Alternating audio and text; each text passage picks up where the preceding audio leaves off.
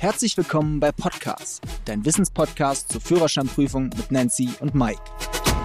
Liebe Freunde, schön, dass ihr wieder dabei seid. Heute geht es wieder um drei Mythen im Straßenverkehr, die wir aufrollen wollen und genauer erklären. Mythos Nummer eins: Nach einem Unfall müssen die Autos so stehen bleiben. Stimmt das? Das hört man oft. Es stimmt nicht. Also sind die PKWs sozusagen noch fahrtüchtig, muss die Straße geräumt werden. Aber da können wir trotzdem noch mal ganz kurz so eine Basic reinhauen, nämlich was ist nach einem Unfall zu beachten? Dass wir ganz kurz noch mal die Punkte alle nennen. Also Nummer eins, immer ganz wichtig, Unfallstelle absichern. Dann Polizei verständigen. Ganz wichtig auch Fotos von den verunfallten Autos machen.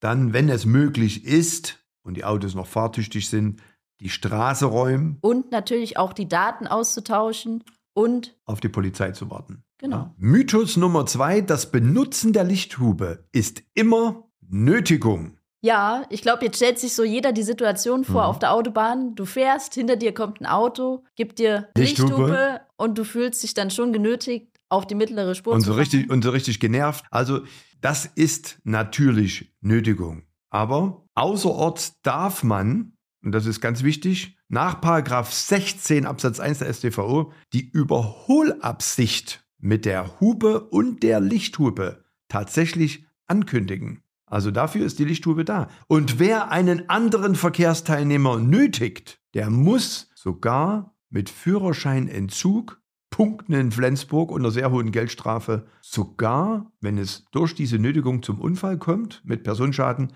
mit Freiheitsstrafe rechnen. Es stimmt also nicht, dass das Benutzen der Lichthupe immer eine Nötigung ist. Im Gegenteil, es darf die Lichttube benutzt werden. Als sogenanntes Warnsignal. Außerhalb geschlossener Ortschaften zum Anzeigen des Überholens. Also Mythos Lichttube damit aufgeklärt. Mythos Nummer drei. Bei Autobahnauffahrten gilt das sogenannte Reißverschlussverfahren. Das stimmt nicht, oder? Nee. Das heißt also, ich habe dem Fliesenverkehr auf der Autobahn immer den Vorrang zu gewähren. Wie verhalte ich mich eigentlich richtig, in die Autobahn auch gefahrlos einzufahren? Also ganz wichtig ist natürlich, wenn ich auf der Zufahrt bin, schon den fließenden Verkehr zu beobachten. Ist da viel los, ist da wenig los? Dann den Blinker nach links zu setzen und immer den Verkehr auch im Auge zu behalten.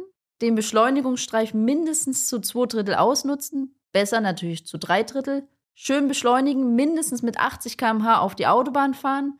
Warum 80 km/h?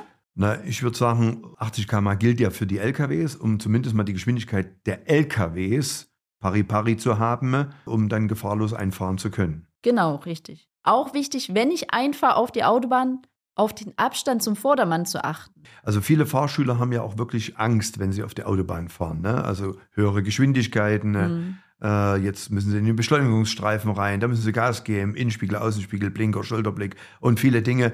Was kann ich gegen diese Angst tun? Also du kannst natürlich jederzeit, auch wenn du den Führerschein hast, nochmal Fahrstunden in deiner Fahrschule des Vertrauens machen. Das nennt man dann Auffrischungsstunden. Ja. Und kannst dann natürlich gezielt sagen, hey, ich habe Probleme oder Angst beim Auffahren auf die Autobahn, können wir das nochmal üben? Weil Übung macht den Meister, das kann man so klar so sagen.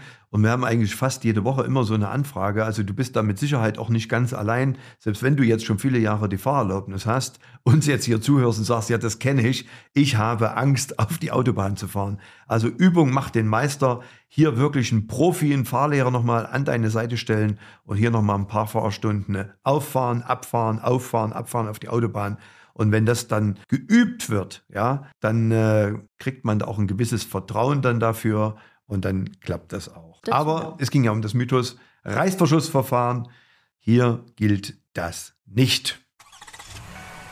So, liebe Freunde, das war's mit der heutigen Folge. Für noch mehr Führerscheinwissen schaut auf unseren YouTube-Kanal vorbei. Fischer Academy, die Fahrschule. Wir freuen uns auf die nächste Folge, wenn es wieder heißt, Podcast ist eure wöchentliche Dosis Wissen rund ums Thema Führerschein und euer Weg zur erfolgreichen Fahrprüfung.